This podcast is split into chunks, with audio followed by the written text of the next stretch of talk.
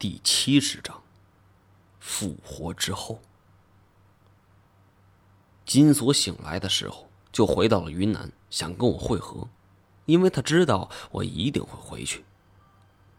到了景洪，他向老赖和韩笑询问我的情况，得知我的确回去了，不过这两天又不知道我到哪儿去了。金锁想到我前往那个丛林的碉堡里。去找萧九天，便也跟过来了。可没想到到达之后，萧九天已经不见踪影。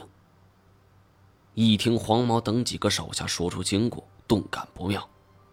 他沿江找了许久，都没有发现任何线索。当时他也很着急，不过仔细一想，就有了主意。他想起来，在神奇墓的时候跟我说过，徐川府就是徐有的真相。我一定会去找他的，所以便来到四川。而这一到四川不要紧，金锁打听到了一个惊天的秘密。什么秘密？我不由得好奇呀。原本以为必然是与许传富有关的，可没想到这金锁是咧嘴一笑：“哼，越南黑道上的韦长青到了四川了。”我顿时大为失望。这事儿。我早知道了，先说别的。你知道，他也有些失望。原本说出来我会感到惊讶的。那你知道他们来四川为了什么？数王墓呗。你你，金锁看着我，半天说不出话来。毛爷，该不会……我明白他想说什么。没错，当时我在场。嘿，咱们这真是前两后脚啊！早知道毛爷你在，我就是得快马加鞭也得赶到啊。可惜就晚了那么一步。我到的时候墓已经塌了，不过你没事就好，没事就好。金锁语气当中充满了庆幸，但是我并不这么认为。当时情况十分紧急，我也是九死一生。蜀王墓的地址十分隐秘。有了人皮地图，这魏长青才锁定了目标。但是金锁可是老手啊，而且叶欣欣也与他姐弟相称，他能找到蜀王墓，并不奇怪。蜀王墓塌了，金锁也大为失望，准备去找许传富。不过这个时候，他遇到了一个人，而这个人打消了他的念头。反而指引他来到此处。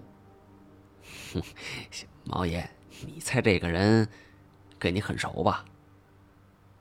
四川一带我认识的人很少，于越和崔中原除外。我能叫得上名字的，也就是许传富、邢洛和几个道上的朋友。我将我能想到的名字全都一一说了出来，全都被他否定了。我是顿感沮丧。便让他直说。裴阳。当金锁说出这个答案的时候，我除了震惊还是震惊。尽管我之前得知裴阳就在四川一带，但他怎么会知道我的位置呢？我猛然想到了一个可怕的事情：崔荣元对我软硬兼施，难道说有裴阳的指点？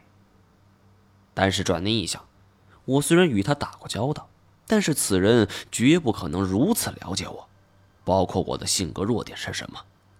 而且这一路上我们的行程极为隐蔽，裴阳如果想知道，除了找崔中原，于越也非常可疑。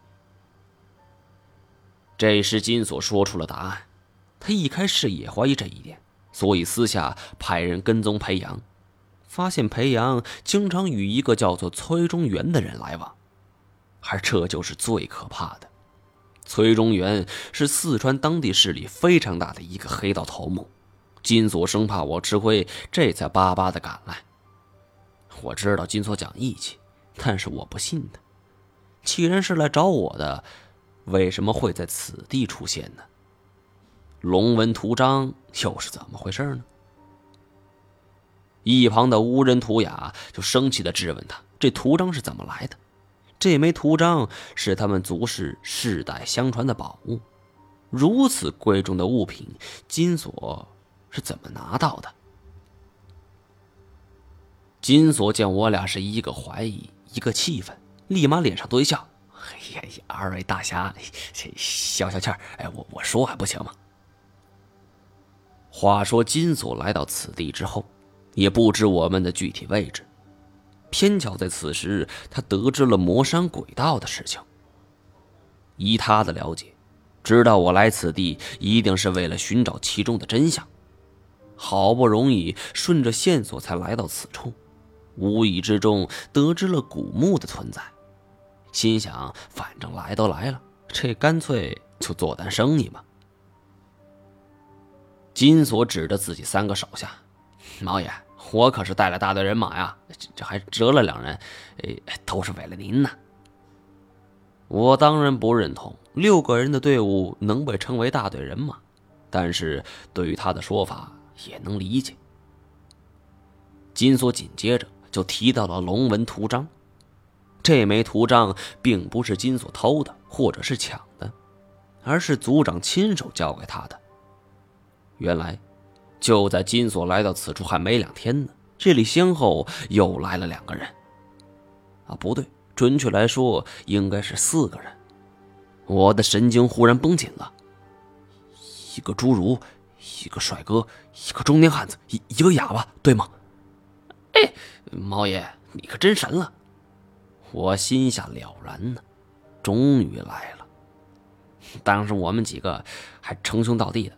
后来他们一打听，一来这儿就问河神是什么事情。我知道没那么简单，而且我看得出来，这四个人不是一拨人。我点点头，说了一番我的遭遇以及这四个人的关系。哼，毛爷，你大难不死，兄弟我可倒霉了。